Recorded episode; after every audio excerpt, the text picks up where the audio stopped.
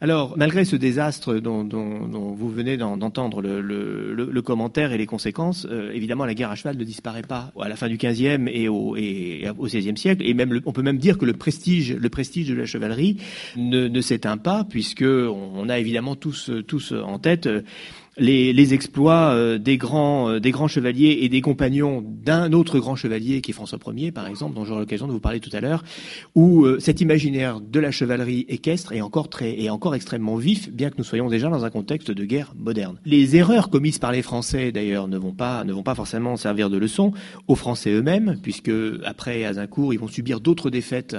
importantes donc au, moment où, s'intensifient les combats donc entre le dauphin Charles et la couronne d'Angleterre qui est maintenant euh, maîtresse d'une grande partie nord du royaume de France,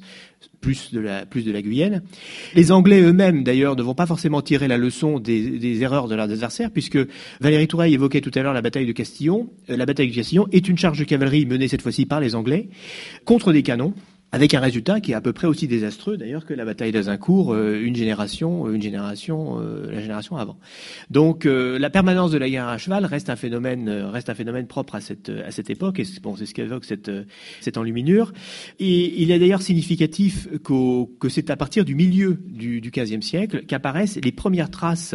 d'armure de chevaux. On commence à avoir vraiment la volonté de protéger le cheval à la guerre, ce qui veut dire que ce cheval est toujours dans, dans l'actualité militaire en quelque sorte Là, vous avez la première, la, plus ancienne de ces armures de cheval connues, qui est conservée au, musée de la ville de Vienne, qui est une armure des années 1450. Et, cette protection équestre du, cheval va, s'intensifier et se perfectionner donc jusqu'au jusqu'au début du jusqu'au début du XVIe siècle. En revanche, la réadministration de l'armée que va devoir opérer euh, Charles VII, et dont, dont, qui a déjà été un petit peu évoqué, va entraîner aussi une réévaluation de certains corps de cavaliers, c'est-à-dire que la, petite armée que, que, le futur Charles VII va essayer de mettre en place est une armée qui a une structure un peu différente de celle qu'avaient connue ses prédécesseurs, notamment euh, son père Charles VI au moment d'Azincourt. C'est une armée qui, qui n'est plus composée uniquement de, de, chevaliers. La moitié des, des hommes d'armes, on les appelle plus chevaliers, on les appelle des hommes d'armes. Ça, ça, vous l'avez noté, euh, le, terme est assez significatif, qui a réussi à recruter euh, le dauphin Charles ne sont pas forcément des Français, ce sont souvent des étrangers, des Écossais, des Espagnols, des Aragonais, des Italiens, qui se mettent au service donc de, Charles VII, du futur Charles VII. Et ce sont également euh, des hommes qui sont rémunérés, ça on vous l'a déjà dit, non pas en fonction de leur titre de noblesse, mais en fonction du service qu'ils vont accomplir à cheval. C'est-à-dire qu'un roturier peut très bien avoir un rôle de commandement, un rôle de capitaine par exemple, et recevoir une solde c'est d'ailleurs à cette époque qu'on commence à utiliser le terme de soldat, euh, soudoyer, comme on, le dit au XVe siècle, donc une solde correspondant à son service effectif et euh, non pas à son titre de noblesse. De fait, au sein même des troupes de Charles VII, vous avez également des corps d'autres types de cavaliers qui apparaissent. Vous avez des corps d'archers à cheval qui sont en France, alors ces archers, en fait, en réalité, manient pour beaucoup d'entre eux l'arbalète, puisque l'arbalète reste l'arme privilégiée en, France par rapport à l'arc qui est plutôt privilégié en Angleterre. En général, ces archers à cheval sont des hommes qui se déplacent à cheval,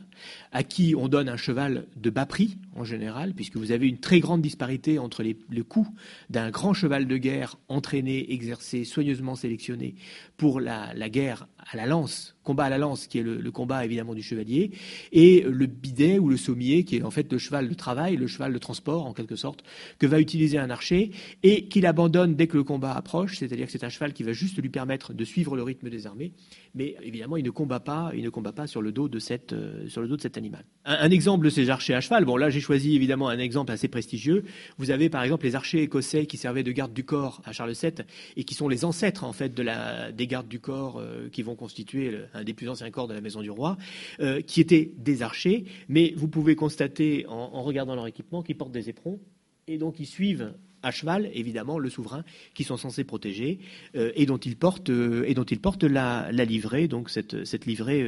vert, blanche et rouge, qui est celle de, qui est celle de Charles VII.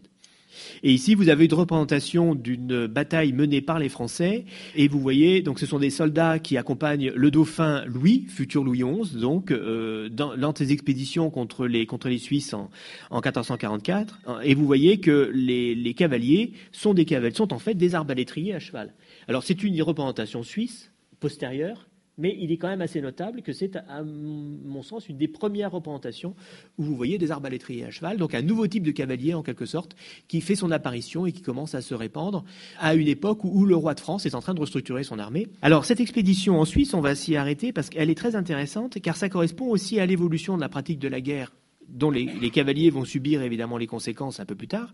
puisque c'est la première fois que des Français vont être en contact avec les Suisses, vont être opposés aux Suisses. En fait, vous savez que les relations entre le futur Louis XI et son père Charles VII étaient assez exécrables.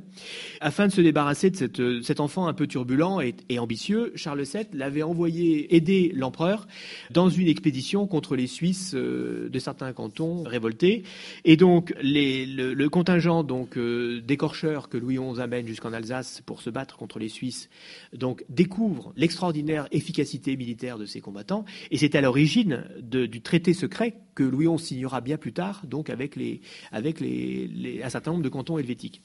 À Saint-Jacques de la Birse, donc, et cette bataille donc, au cours de laquelle les Français vont rencontrer pour la première fois les Suisses, c'est d'ailleurs sans doute la première fois que les Suisses vont euh, utiliser cette méthode de combat qui va faire leur succès et qui va euh, avoir d'énormes conséquences sur l'évolution de la guerre en Europe, qui est cette, euh, cette utilisation combinée de la pique et de la hallebarde, qui n'est pas une invention suisse, mais qui permet littéralement de clouer au sol les contingents de cavalerie, puisque en fait cette espèce de hérisson, si vous voulez, constitué par ces corps d'infanterie, oblige les cavaliers à s'arrêter, cavaliers qui deviennent très vulnérables donc au coup des, au coup des halbardes portées par les fantassins. Les Suisses n'avaient pas de cavalerie, puisque nous sommes dans un, dans un contexte d'un pays montagnard, d'un pays plutôt relativement pauvre. Et donc, ils ont développé des techniques de combat peu coûteux, avec des armes peu coûteuses, mais euh, tout, à fait, euh, tout à fait efficaces donc, dans le contexte de cette, de cette époque. Cet essor du coup de l'infanterie, grâce aux méthodes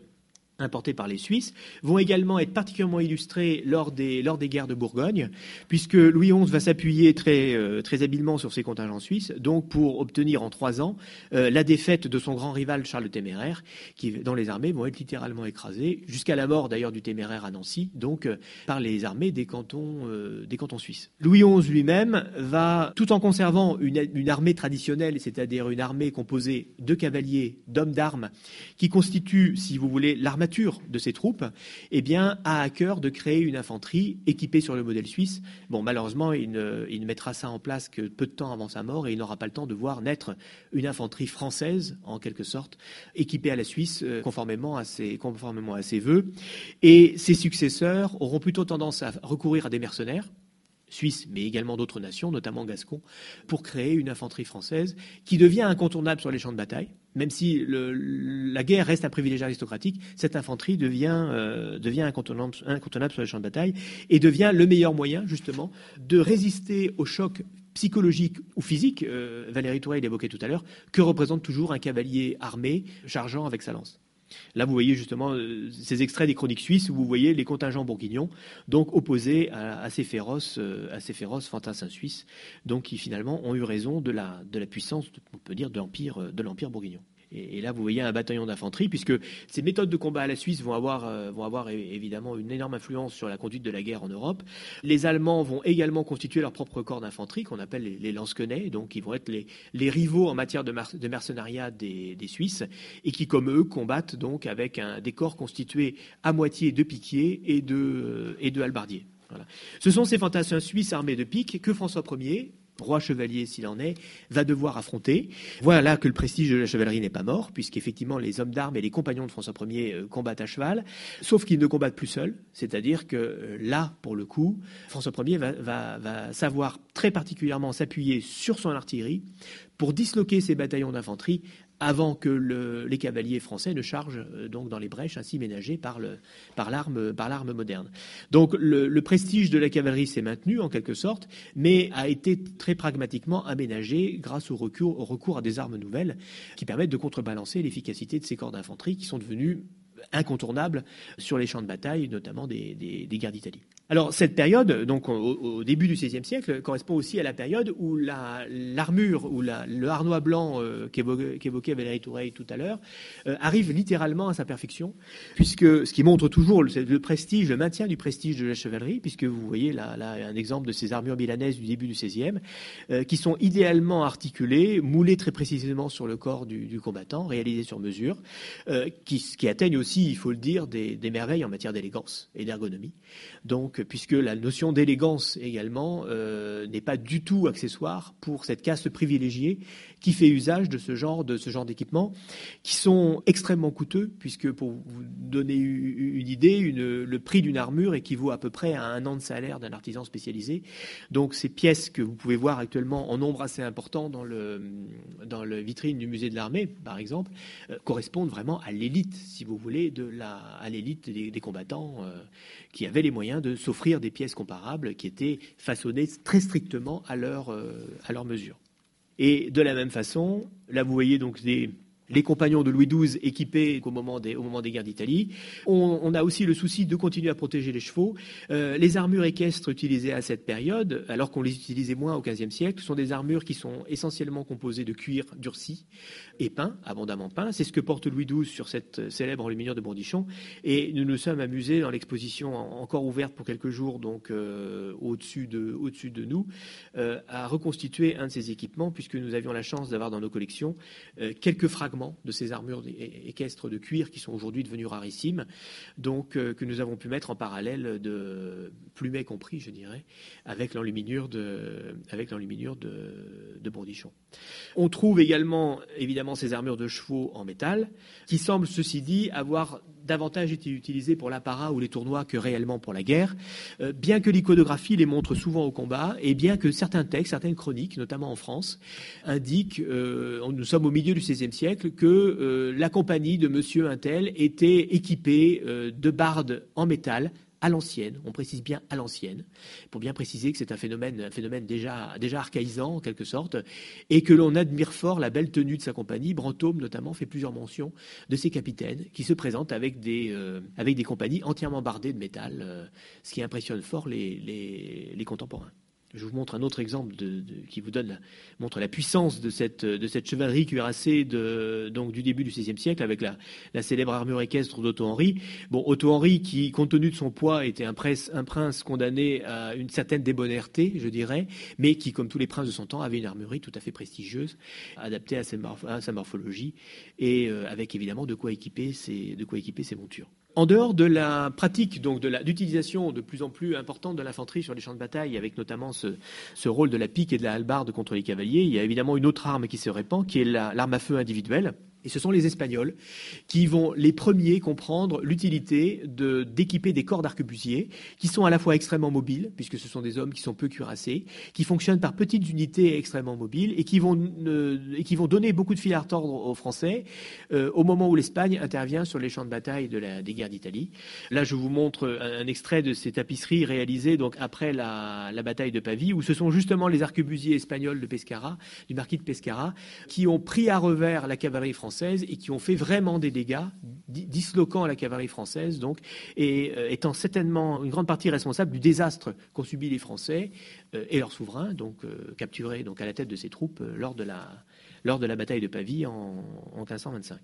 Je vous montre une de ces pièces, une de ces arquebuses, donc, qui sont encore des armes de relativement petit calibre, assez courtes, donc relativement maniables, qu'utilisent ces compagnies d'arquebusiers, que l'on appelle d'un terme assez, euh, joli d'ailleurs à cette époque, on les appelle des enfants perdus, parce qu'ils ils ont un rôle un petit peu en marge de l'armée, c'est-à-dire qu'en gros, ils jouent le rôle de ce qu'on appellerait aujourd'hui les commandos, en quelque sorte, avec des opérations euh, de harcèlement euh, qui se font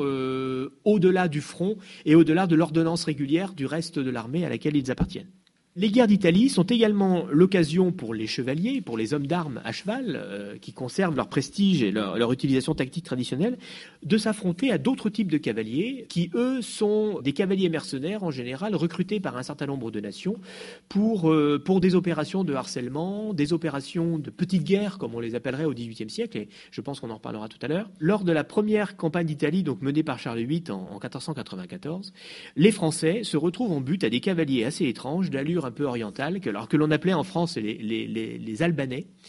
que les Vénitiens qui les employaient appelaient les estradios, qui sont en fait des cavaliers originaires d'Europe centrale, qui étaient habillés avec des cafetans matelassés, des chapeaux haute forme, qu'on va appeler d'ailleurs les feutres albanais, et ces cavaliers, donc euh, armés à la légère, vont piller les bagages de l'armée française.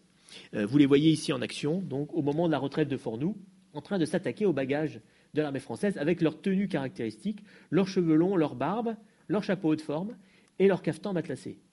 Alors, ces cavaliers avaient des équivalents dans un certain nombre d'armées euh, européennes. Les Espagnols avaient constitué des corps de génétaires, qui étaient en fait des cavaliers légers, également faiblement cuirassés, qui maniaient des, qui avaient des, chevaux qui étaient les genêts d'Espagne, qui étaient des chevaux petits, qu'ils montaient en général avec les, étrivières, euh, des étrivières raccourcies, donc avec une, une monte, une équitation très particulière, avec des petites javelines, qui étaient tout à fait remarquables dans le harcèlement euh, des convois, dans le harcèlement un, petit peu en, dehors de la marge des armées. On trouve également ceux qu'on appelait les Croates, c'est-à-dire tous ces soldats originaires d'Europe centrale qui vendaient leurs services donc, aux, nations, européennes et souvent aux cités italiennes. Euh, on va constituer des corps d'arquebusiers à cheval que l'on appelle les, argoulets, également les pistoliers, enfin bref, tous ces corps de cavalerie légère qui vont en fait être très très très en faveur à partir du début du, à partir du début du XVIe siècle. Et ces corps de cavalerie légère vont être considérés comme un petit peu à l'origine de la décadence de la chevalerie noble, de la chevalerie cuirassée, de la chevalerie combattant à la lance. Cette décadence est une décadence, je dirais, totalement assumée. Alors, je vous montre là une autre représentation, c'est une estampe d'Ursgraf, où vous voyez justement, c'est la fin de la bataille de Marignan, où vous voyez les guerriers suisses, les fantassins suisses, qui s'attaquent ici, qui sont attaqués par les cavaliers les fameux estradios, justement, de l'armée vénitienne qui sont intervenus le deuxième jour de Marignan et dont l'apparition sur le champ de bataille a, découragé finalement les Suisses qui ont alors décroché et retraité en bon ordre. Voilà. Là, vous voyez cette, estampe suisse où vous voyez les, estradios, ici, qui attaquent euh, au galop donc les, euh, donc les Suisses en train de retraiter. Voici un de ces chevaux légers, donc légèrement armés, avec une armure souvent incomplète, c'est-à-dire qu'il se débarrasse souvent des armures de jambes. Il porte en général des casques ouverts, qui sont les bourguignottes, qui, euh, révèlent le visage. Donc combattre à la lance, évidemment, est assez difficile avec ce genre d'équipement, euh, surtout que quand on combat à la lance, on vise en général la tête de son adversaire. Donc il faut avoir un, casque fermé euh, qui sert de déflecteur de coups. Ce n'est pas le cas avec la, avec la bourguignotte. Vous voyez une de ces bourguignottes ici, donc euh, bon assez amusante parce qu'elle a un visage humain en plus qui est sur le masque amovible de cette, euh, de cette pièce. Et on porte en général, ces cavaliers légers portent des demi-armures, donc qui vont influencer même la, panoplie euh, guerrière de l'aristocratie, parce que les princes eux-mêmes ne dédaignent pas combattre en chevaux légers. Et dans les garnitures, qui sont ces espèces de grands ensembles d'armures, de grandes garde-robes, si vous voulez, militaires que se constituent les princes, vous avez une armure de guerre, un certain nombre de pièces optionnelles qui servent à adapter cette armure à différents types de tournois, et vous avez souvent une armure plus légère, à la façon des chevaux légers, que vont porter les princes avec une certaine faveur, en, réalité. C'est-à-dire qu'ils vont adopter eux-mêmes ce mode de combat plus léger, moins traditionnel, disons, que le combat à la lance en chevalier, en quelque sorte. Là, vous avez un ensemble qui provient d'une grande garniture réalisée pour le, un, comte palatin qui est Wolfgang Weibrucken-Velden. Il se trouve que nous avons dans nos, collections euh, les, les, éléments de son armure qui correspondent à cette action en tant que chevaux léger. Le reste de la garniture est à l'Ermitage à Saint-Pétersbourg. Weibrucken-Velden va d'ailleurs servir en France pendant les guerres de religion au service des protestants, avec des corps de reîtres, qui sont ces cavaliers légers, qui sont équipés avec une arme nouvelle dont je vais vous parler maintenant, qui est le pistolet. Charles Quint lui-même ne va pas euh, euh, va lui-même porter l'armure de chevaux légers, donc cette armure plus légère. Là, vous voyez, vous le voyez sur ce célèbre portrait du Titien dans l'appareil qu'il portait lors de la bataille de Mühlberg, donc qui est une bataille qui a eu lieu en, en avril 1547, et il porte une armure, donc c'est une de ces armures de chevaux légers avec notamment une absence de harnois de jambe, donc qui est très caractéristique, et un casque ouvert. Et vous voyez que à sa selle pend un accessoire nouveau à cette époque, qui est le pistolet, puisque les cavaliers eux-mêmes, et ça c'est vraiment une nouveauté, vont se doter d'armes à feu. D'armes à feu réalisées spécifiquement à leur attention, avec un mécanisme que l'on peut tirer à cheval, qui est le mécanisme à rouet, qui, ne nécessite pas, comme les autres armes à feu, d'avoir une mèche enflammée sur soi, ce qui est toujours difficile à, porter évidemment cheval.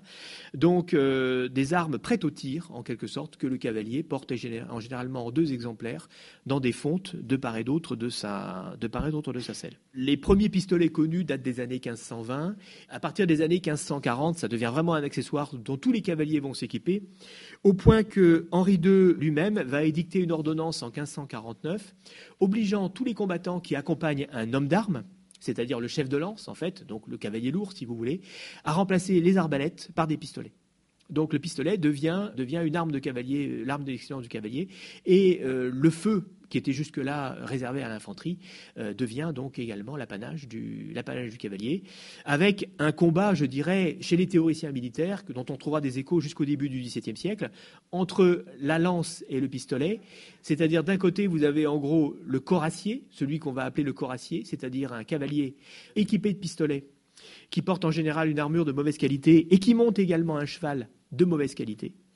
qui combat en escadron assez resserré. Et de l'autre côté, vous avez le lancier, qui lui monte un cheval de prix, une armure de belle qualité et qui combat à la lance, qui demande évidemment beaucoup plus d'entraînement et beaucoup plus d'exercice, à la fois pour l'homme et pour le cheval, que, pour le, combat au, pistolet. Donc ce sont ces deux conceptions guerrières qui vont s'opposer pendant tout le, pendant tout le XVIe siècle et jusqu'au début du XVIIe siècle, avec ah, on doit le dire, euh, souvent un avantage donné au corps de pistolier ou au corps de corassier, donc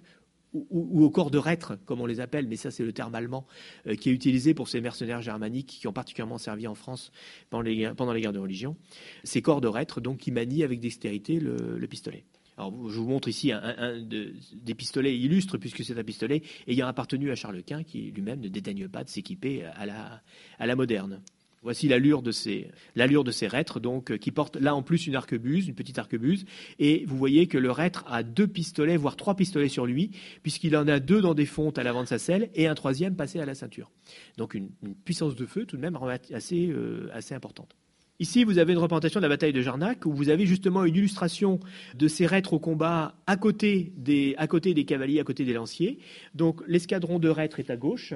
avec ses armures, qui sont en général des armures noircies, comme celles que je vous ai montrées, le pistolet au poing, et de l'autre côté, les lanciers, donc les lances à la main, euh, qui vont converger vers les armées protestantes. Là, c'est l'armée de, Condé. Euh, Condé qui va d'ailleurs mourir d'un coup de pistolet au cours de cette, euh, de cette bataille, donc en 1569, au cours de laquelle Condé est victime d'un coup de pistolet. Il n'avait pas été le seul, puisque quelques années auparavant, le connétable Anne de Montmorency avait été blessé lors de la bataille de Dreux par un coup de pistolet et on a la chance de posséder dans nos collections à la fois la défense de tête montrant euh, le résultat en quelque sorte du coup qu'il avait reçu, puisque là vous voyez la balle, la trou laissée par la balle. En fait, la balle est restée dans le métal euh, du casque, elle n'a pas traversé. Euh, le connétable euh, s'en est sorti avec deux dents cassées. Hein. Il a été, sa blessure a été quand même relativement légère. Ce qui est assez amusant, c'est que l'on a dans les, estampes de Tortora les Périssins, on assiste à la scène. C'est-à-dire que vous voyez le connétable baisser d'un coup de pistolet ici, et, nous avons la pièce donc correspondant à, cet épisode militaire. C'est quand même assez, assez exceptionnel. Le lancier donc continue évidemment son continue son son même s'il est un petit peu pourrait pourrait-on dire réduit réduit à l'inefficacité sur les champs de bataille du fait de la présence combinée des cavaliers équipés de pistolets d'un côté, des fantassins équipés de piques et de hallebardes de l'autre, et, bientôt de, mousquets. Le cavalier donc est donc réduit un petit peu à, l'impuissance. Pourtant, l'armure continue à être portée de façon très régulière, avec quand même certains aménagements, notamment à partir de la seconde moitié du XVIe siècle, l'armure va avoir tendance à s'alléger. On abandonne de plus en plus, notamment le harnois de jambe, c'est-à-dire que l'armure, comme celle de, François de Montmorency que vous avez sous les yeux, euh, arrive aux genoux, et on porte en général des bottes, euh, des bottes donc souples euh, en dessous des sur les chevilles. Donc, euh, on se débarrasse peu à peu des pièces de l'armure. L'armure va cependant subir une, évolution et on pourrait dire une dégradation assez rapide. C'est que la puissance de feu des armées fantassins et cavaliers compris, a énormément augmenté. Et donc, à partir des années 1540, on trouve de plus en plus dans les de commande, dans les commandes d'armure, la mention, la demande d'armure à l'épreuve c'est-à-dire des armures euh, renforcées qui sont capables de résister aux balles, notamment aux balles de mousquet. Là, je vous montre une armure qui n'est pas une armure de cavalier, qui est une armure de siège, mais qui est une armure ayant appartenu à Henri de Guise, qui date donc des années 1500, 1580, euh, qui est une armure où vous voyez des traces d'impact sur le plastron. Alors, ce ne sont pas des impacts reçus par euh, Henri de Guise au, combat, ce sont en fait ces balles d'épreuve qui sont tirées par l'armurier sur l'armure avant que l'armure ne soit livrée à son commanditaire, afin d'attester que l'armure est en mesure de résister effectivement à une, balle de mousquet. Ça paraît assez laid euh, de laisser comme ça des impacts très visibles sur une armure, mais c'est un petit peu le poisson de garantie, si vous voulez, pour être sûr que le client euh, soit protégé par l'équipement qui va lui être euh, qui va être, livré. Cette nécessité d'avoir des armures à l'épreuve va entraîner un alourdissement assez, euh, assez remarquable de ces pièces, puisque jusque dans les années 1570, une armure complète de cavalier pèse à peu près 20 kg, c'est-à-dire le même poids qu'elle pesait à l'époque d'Azincourt, comme on, comme on vous l'a évoqué tout à l'heure. Et le surépaississement de ces pièces d'armure va obliger à monter à 25-30 kg pour un cavalier. Et dans des cas exceptionnels, pour des armures de combat à pied, des armures de siège comme celles que vous avez sous les yeux, on peut monter jusqu'à 40-45 kg ce qui sont des armures totalement inamovibles à cheval, si vous voulez. Mais euh, les dernières armures, si vous voulez, les armures tardives, euh, sont des armures qui sont infiniment plus lourdes du fait de ces, nécessités qu'a le cavalier de se protéger des armes à feu, ne serait-ce que jusqu'au milieu du XVIe siècle. Euh, l'art du batteur d'armure, même si l'armure est toujours portée au combat, va aussi décliner, c'est-à-dire que jusque-là, l'armure était aussi un accessoire militaire de très haut prix qui était déterminé, dont la silhouette était déterminée aussi par la mode. L'armure, à la fin du XVIe siècle, devient un accessoire purement utilitaire, lourd, comme je vous le disais, fabriqué en général de façon relativement hâtive. Notamment, on va, se dispenser de plus en plus de ce polissage très soigneux qui faisait le prix et, qui était aussi très fastidieux à faire sur les armures, donc qui, les transformait en arnois blanc. Donc, euh, on va de plus en plus porter des armures noircies qui permettent de protéger le, métal de la corrosion. Et cette espèce d'enduit noirâtre dont on recouvre les armures permet de dissimuler aussi les traces d'outils du forgeron qui sont encore visibles. Quand vous regardez une de ces armures tardives de près, euh, vous voyez encore toutes les traces de coups de marteau qui n'ont pas été effacées par le polissage. Et euh, on, simplifie de plus en plus, si vous voulez, la réalisation de ces armures pour en faire des accessoires uniquement utilitaires à vrai dire, relativement laid, il faut le savoir. Là, vous avez un, exemple de ces armures de coracier donc, au, tournant du XVIe et XVIIe siècle. Et à côté, vous avez la panoplie complète du, cavalier, du, du, coracier, armé non plus de la lance, mais uniquement du, pistolet, d'après le traité de Wallhausen, dont, on va parler tout de suite. Jean-Jacques de Wallhausen a, rédigé un traité, donc l'art militaire à cheval, qui est un traité qui a été extrêmement populaire en son, temps. Wallhausen est un peu le tenant de l'ancienne école, si vous voulez, puisque lui, il défend en quelque sorte le lancier face au coracier, il défend euh, le cavalier noble, mais il indique tout de suite les facteurs qui ont entraîné la disparition de ces, de ces lanciers, c'est-à-dire qu'il met en évidence le fait que le lancier euh, doit monter un cheval de prix, puisque c'est un cheval qui doit répondre évidemment parfaitement aux sollicitations de son cavalier, donc c'est souvent un cheval éduqué, un cheval entraîné qui coûte cher, qui apprend à combattre en fil, puisque le, lancier doit charger en fil pour que l'impact, si vous voulez, de la charge doit, être efficace, alors que le coracier, quant à lui, peut... Et, en plus, le lancier doit s'entraîner très régulièrement, donc évidemment, c'est un, un exercice de la guerre qui nécessite un entraînement constant et une certaine assiduité. Euh, qui évidemment ne peut être l'apanage que d'une caste privilégiée, alors que le coracier, lui, est un gros garçon euh, qui peut être recruté tout à fait dans la bourgeoisie, euh, qui a un cheval de faible prix, et qui combat en escadron épais. Les coraciers s'appuient les uns sur les autres, si vous voulez, sans cette nécessité d'entraînement collectif et de maîtrise de soi et de maîtrise de sa monture que suscite le, combat, le combat à cheval. On comprend effectivement que les corps de coraciers aient été privilégiés euh, à la fin du XVIe siècle du fait et, de la nécessité d'avoir des chevaux coûteux et de la nécessité d'avoir évidemment des combattants particulièrement, particulièrement entraînés. Vous avez ici la panoplie du lancier, euh, donc qui est encore utilisée au début du XVIIe siècle, avec donc un, équipement qui n'est pas très différent en soi de celui du coracier, l'armure peut être un petit peu plus soignée et avec la lance donc qui continue à être un accessoire privilégié par Wallhausen, même si c'est un accessoire complètement complètement obsolète. Les cavaliers font usage, ceci dit, à côté, euh, tout en portant l'armure complète, font usage également d'autres types d'armes à feu, comme éventuellement des, des, mousquetons ou des petites arquebuses légères que l'on peut, que l'on peut apprendre à manier, à, cheval. Là, vous avez une, estampe de, de De donc Japote de Gaine, qui montre un de ces cavaliers. La dernière armure à cheval complète euh, réalisée, en fait, a été réalisée pour Louis XIII et c'était vraiment un accessoire archaïsant, je dirais, euh, dans les années 1630, au moment où elle a été réalisée. Elle est conservée dans nos collections. En réalité, pour équiper Louis XIII, eh bien, on a récupéré une ancienne armure de cavalier du XVe siècle que l'on a redécorée et complétée de façon à ce que le roi soit doté d'une armure, euh, d'une de cheval. Mais Louis XIII est certainement le dernier souverain à avoir porté l'armure complète, y compris son cheval. Donc, pas pour la guerre, euh, pour un acte politique, pour des actes d'apparat, pour des entrées royales, etc. Et je vous montre là une armure de Louis XIII à gauche et une de ces dernières armures euh, complètes de cavalier avant l'abandon de ces pièces. Donc vous voyez, ce sont des armures noircies, à la silhouette relativement disgracieuse, euh, parsemées de rivets, car elles sont très influencées par les armures hongroises ou polonaises donc, euh, que les combats de la guerre de 30 ans popularisent sur les, champs de bataille de la guerre de 30 ans. Et ces armures vont être abandonnées au milieu du, du XVIIe siècle, donc pour un équipement beaucoup plus léger, et je finirai là-dessus, avec juste le buffletin, qui est cette veste de cuir donc, que l'on complète éventuellement par un casque et par un coltin, qui est le dernier vestige de l'armure, si vous voulez, euh, qui va se maintenir en fait euh, à travers le coltin euh, porté par les officiers, donc jusqu'au XIXe siècle. Voilà, j'en finis là.